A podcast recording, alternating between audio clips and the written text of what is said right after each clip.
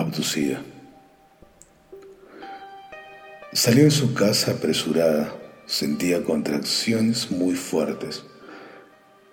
Levantó la mano en medio de la calle para pedir un taxi. Ya sentada en el auto, la fuente se le rompió. Sentía mareos mientras le indicaba al taxista que se apresurara en llevarla a un hospital o a alguna clínica cercana. Extrañamente el hombre no respondía ni volteaba y hablaba muy despacio por un aparato que, que no parecía ser un celular. La mujer, casi en plena labor de parto, logró sacar su celular y tomarle una fotografía que envió luego a sus familiares para que le hicieran el seguimiento. El auto seguía su camino. Ella ya no podía distinguir algunas calles porque se desmayaba por algunos momentos. Luego de unas horas despertó en medio de una camilla, rodeada por unas luces intensas y extraños aparatos con ruidos un poco insoportables.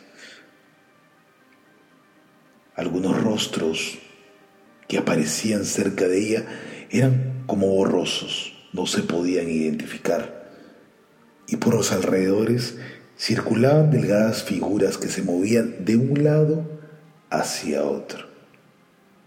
Igual, ella sintió un poco de alivio, ya que aquellas personas no serían más que los médicos de alguna clínica u hospital del centro de la ciudad. Aquello le generó confianza.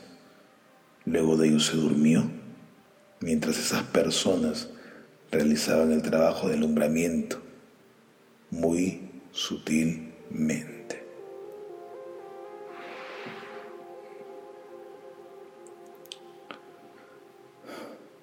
El día lunes, las redes sociales y noticieros amanecieron con una noticia aterradora. Una mujer había sido secuestrada. Pero lo más penoso de esta noticia y que llegó a tocar el alma de cada ciudadano de la pobre República del Perú era que la mujer secuestrada estaba embarazada. El temor se apoderó de cada ciudadano. Las mujeres embarazadas dejaron de salir de sus casas durante días. Tenían miedo, mucho miedo de poder ser secuestradas y con ello también sus hijos prontos en nacer. Transcurrían los días y no se sabía nada de la mujer secuestrada. Solo una fotografía de un taxista en extrañas circunstancias circulaba como una prueba de su secuestro. No habían rostros de la mujer ni del taxista. Solo algunas cámaras de la zona registraron la salida de su vivienda. Pero lo más extraño lo más extraño es que ninguna cámara de video logró registrar su trayectoria o identificar al secuestrador.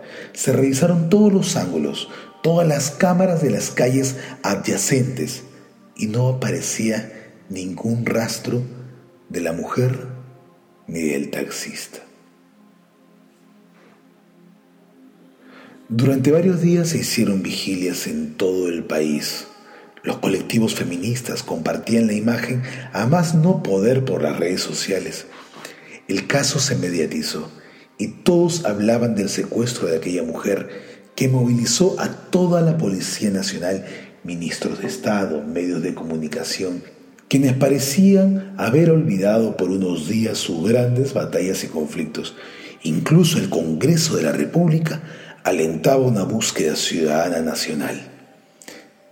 Se hacían cadenas de oración compartidas por Facebook, mail, WhatsApp. No hubo persona que no recibiera dicha cadena de oración o estampas con la fotografía de aquella mujer, lo que demostraba una gran sensibilidad por parte de la población, quien recordaba los secuestros, los sacaojos, el caso de María la mal llamada Marimacha, entre otros miedos de los años 90. El caso llegó a organizaciones internacionales y fue noticia a nivel mundial en pocos días, pues en nuestra época las noticias se mueven demasiado rápido. Sin embargo, Era una imagen muy desgarradora ver a los padres de aquella mujer, con los ojos rojos de tantas lágrimas, a sus amigas, amigos, a sus vecinas, quienes se presentaban en diversos canales suplicando misericordia a los secuestradores y pidiendo que la regresaran sana y salva.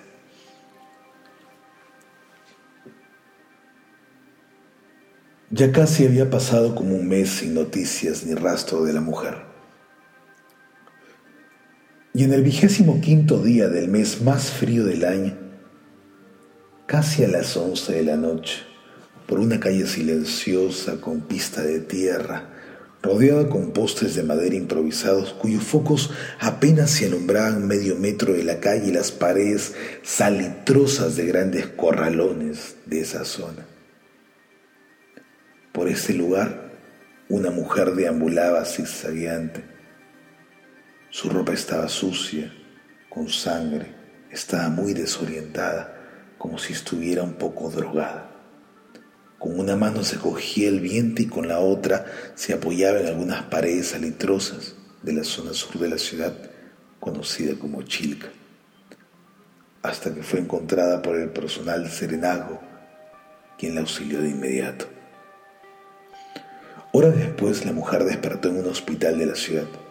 Estaba confundida y pedía muy insistentemente que le entregaran a su bebé. Los médicos la miraban de manera consternada. Ella es, ella es, ella es, murmuraba. Mientras que llamaban a la policía y a su familia, quien llegó inmediatamente. La mujer no podía calmarse, se encontraba en shock los médicos empezaron a hacerle exámenes y exámenes. Los resultados eran muy extraños. Para los primeros médicos la mujer no presentaba signos de labor de parto y peor aún, parecía no haber estado embarazada jamás. Para cerciorarse de eso, le hicieron más de 20 exámenes y los resultados seguían siendo los mismos. Mientras tanto, la mujer lloraba desconsoladamente pidiendo el regreso de su bebé. A las afueras, la prensa se encontraba atiborrada en las puertas del hospital, esperando alguna declaración sobre el estado de la mujer. Pero pasaron horas y horas, hasta que uno de los ministros de Estado, muy encorbatado y de aspecto muy militar, salió finalmente a dar la noticia a la prensa. Este miró a los periodistas y tranquilamente señaló, pero de manera enfática, que aquella mujer no presentaba rasgos de embarazo. En ese momento, todo se tornó confuso. Otra ministra de Estado lamentaba las expresiones tan insensibles de aquel ministro, mientras que los medios de comunicación se mostraban muy confundidos. Con las horas, la noticia se hizo viral y parecían irrefutables las declaraciones del ministro y también de los mismos médicos, quienes señalaban la inexistencia de un embarazo en la mujer. Todos los medios de comunicación expresaban su decepción. Nos han engañado. Al poco tiempo se empezaron a tejer imaginarios. Es una cortina de humo, decían algunos. Esto ha sido fabricado por el gobierno, decían otros. Periodistas y políticos de oposición pensaban que el gobierno había inventado todo esto para poder tapar los escándalos que estaban generando por temas de corrupción. El Congreso, que hasta hace unos días hacía vigilia y demandaba a la ciudadanía que haga una búsqueda nacional, señalaba ahora que todo había sido una manipulación del Ejecutivo, que incluso la mujer había sido seguramente pagada.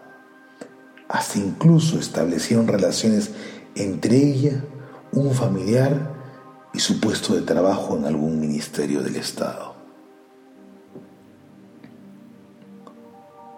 Las redes sociales explotaban, los TikToks, los memes. Ahora todos estaban enfocados en burlarse de la mujer. Mientras que en los noticieros salían especialistas y psicólogos con corbatas y sacos blancos para explicar la salud mental de aquella pobre mujer. Mientras en otros canales, abogados, abogados, penalistas exponían el Código Civil y las penas carcelarias que podían recaer en aquellas personas que inventaban embarazos. En corto tiempo, la ciudadanía se había polarizado, pasando de la solidaridad a la burla, la condena, en algunos casos a la victimización, a la construcción de una patología que al poco tiempo desencadenó que todo el mundo y en pocas horas empezara a llamar a la mujer como loca. El país entero se había movilizado para dilapidarla y las redes sociales y los medios faranduleros nos recordaban esas palestras públicas del suplicio del siglo XVIII, pero que en vez de tomates y escupitajos, ahora lleven memes y parodias. Incluso las vecinas, que con mucho entusiasmo habían hecho vigilias hasta hace unos días, golpeándose el pecho y contando rosarios, prendiendo velitas en las grutas de los parques de Lima, ahora salían a desmentir desprendidamente e indicar que nunca la habían visto embarazada, que se confundieron, que seguramente estaba gorda y que no vieron ninguna pancita. Mientras tanto, la mujer salía a expresar en los medios de comunicación que no era posible que pusieran en duda su embarazo, mostrando fotografías, videos, exámenes, rogando entre lágrimas que le ayuden a encontrar a su hija. El escándalo continuaba y continuaba. Los medios la destrozaban llamándola cínica, mentirosa, estafadora. La mujer pasó de ser víctima a ser victimaria, de haber tomado el pelo a todo un país, enfrentándose a los medios, incluso amenazando al ministro de Estado para decir su propia verdad. Dada la burla que se había generado por este escándalo, muchos médicos negaron hablar con la prensa sobre la condición de la mujer, alegando el derecho al silencio e intimidad del paciente. Todo el caso estuvo envuelto en un extraño misterio. La mujer alegaba rotundamente que había sido víctima de secuestradores y de trata de personas. Pero como siempre, detrás de una gran historia confusa, misteriosa, empiezan a entretejerse rumores, noticias, falsas verdades, teorías de conspiración que revelan algunas explicaciones y cierres a lo que le habría pasado a esta mujer cuestiones que alimentan ese realismo mágico tan característico de la sociedad peruana. Algunas de esas teorías señalaban que dicha mujer habría contactado a una red de trata de personas y que ese día esperaban que le entregaran un bebé recién nacido, pero que todo falló. Otros alegaban la invención del embarazo con fines amorosos y persuasivos. Algunos señalaban que simplemente era un berrinche, mientras que otros culpaban al gobierno por la creación de una cortina de humo, entre otros. Era tan extraño el suceso que no faltaron aquellos que lo vincularon con el fenómeno UFO. Empezaron a surgir foros de conversación en Internet, programas en YouTube con especialistas en ufología peruana, y también vinieron ufólogos de países como México, Argentina, Norteamérica, quienes discutían las características de los hechos que le habían ocurrido a la mujer, los cuales eran similares a los de la abducción de otras mujeres en el mundo. Dichas teorías pegaron de inmediato. Ciertos programas de los principales canales de televisión invitaban a especialistas en ufología, quienes detallaban justamente que el embarazo de aquella mujer sí era verdadero, pero que el bebé había sido secuestrado por seres alienígenas, quienes utilizaban su tecnología avanzada para evitar dejar algún rastro en la mujer. Además, que casualmente dicha mujer apareció en Chilca, lugar donde la gente del sur suele ver ovnis. Obviamente que estas explicaciones no fueron tomadas en serio por las entidades del Estado, quienes se negaban a seguir hablando sobre el asunto. Lo cierto es que nunca lo sabremos. Según los especialistas UFO, al igual que ella, muchas otras mujeres abducidas son también patologizadas. Su verdad es silenciada bajo los trajes de la ciencia o bajo ciertos departamentos oscuros del Estado. Días después que la mujer fuera patologizada, su familia la llevó al nosocomio psiquiátrico de Lima, conocido como Largo Herrera. Sin embargo, todo esto no hubiera pasado desapercibido si no fuera porque hasta hace unos días aquella mujer desapareció sin dejar rastro alguno. Para la policía dicha desaparición sería un descuido de los encargados del nosocomio, por lo que no tuvo una mayor trascendencia.